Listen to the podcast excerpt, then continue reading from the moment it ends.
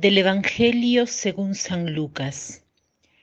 En aquella misma hora Jesús se llenó de júbilo en el Espíritu Santo y exclamó, Te doy gracias, Padre, Señor del cielo y de la tierra, porque has escondido estas cosas a los sabios y a los entendidos y las has revelado a la gente sencilla. Gracias, Padre, porque así te ha parecido bien todo me lo ha entregado mi Padre, y nadie conoce quién es el Hijo sino el Padre, ni quién es el Padre sino el Hijo, y aquel a quien el Hijo se lo quiera revelar. Volviéndose a sus discípulos, les dijo, aparte, Dichosos los ojos que ven lo que ustedes ven, porque yo les digo que muchos profetas y reyes quisieron ver lo que ustedes ven y no lo vieron y oír lo que ustedes oyen y no lo oyeron. Hoy Jesús nos habla del Padre, del Padre que se ha revelado a los pequeños. Pero ¿quiénes son los pequeños? Los pequeños no son aquellos que piensan que son insignificantes, ni aquellos que piensan que no valen nada. Son aquellos que reconocen la grandeza de Dios y se abandonan a ella. Estos pequeños pueden recibir la revelación de Dios. ¿Por qué? Porque no están llenos de sí mismos. Una persona soberbia no cumple con los requisitos necesarios para recibir los misterios de Dios, porque está llena de ella y no entra nada más. Mientras más pequeño soy, más comprendo a Dios. Es como ser un saco vacío que puede recibir más de lo que le viene dado si estoy lleno de mí, no entra nada.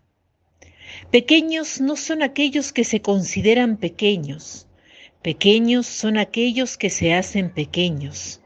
Estos son los verdaderos grandes de la tierra. Es muy difícil hacerse pequeño. Nuestra tendencia es la de querer presumir, la de querernos exaltar, querer dominar.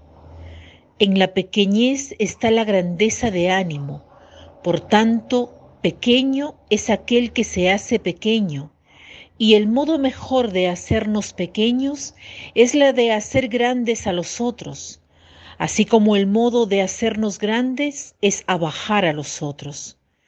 ¿Cuántas veces para emerger abajamos a los otros?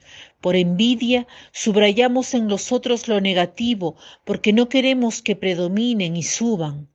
En cambio, es importante aprender a subrayar lo que vemos de positivo en los otros. Jesús nos invita también a alabar a Dios. En efecto, Él dice, Te doy gracias, Padre, Señor del cielo y de la tierra. Hay una diferencia entre adorar a Dios y alabar a Dios. Nosotros le adoramos cuando reconocemos que está sobre toda nuestra comprensión.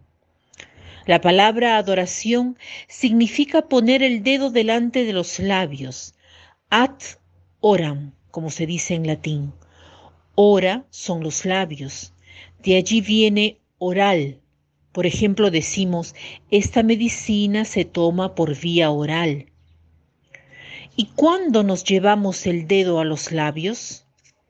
Cuando decimos a los niños, por ejemplo, hagan silencio nos llevamos el dedo a los labios. La adoración es el asombro, el silencio que guardamos delante de Dios porque reconocemos su grandeza. Alabar, en cambio, significa admirar la bondad, reconocer la presencia de Dios, exaltar su grandeza. No es casual que el cristiano comprometido comience su día con la oración de laudes, estas pertenecen a la liturgia de las horas, las cuales santifican los diversos momentos de la jornada. Consisten en salmos y cantos tomados de la Biblia. Es la oración oficial de la Iglesia y es una oración que hacía el mismo Jesús. Él recitaba los salmos. Cuando dice, por ejemplo, Dios mío, ¿por qué me has abandonado? Estaba recitando un salmo. Hagamos hoy el propósito de conocer, si todavía no la conocemos, la oración de los salmos, la oración de las laudes, que se pueden encontrar en Internet. Busquen liturgia de las horas y luego laudes de hoy, y así podrán rezar las laudes, al menos para conocerla, para tener familiaridad con ellas.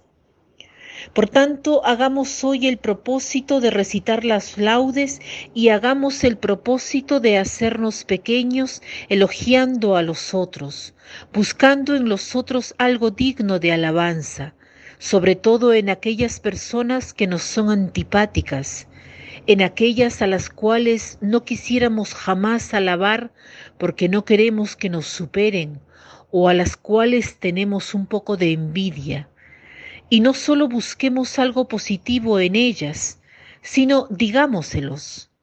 Todo esto con el objetivo preciso de hacernos pequeños y así poder comprender cada día más los misterios de Dios, porque Dios se revela a los pequeños. El pensamiento de, de hoy es este. Ser humilde con los superiores es un deber, con los colegas es una delicadeza, con los subordinados es nobleza. Que tengan un lindo día.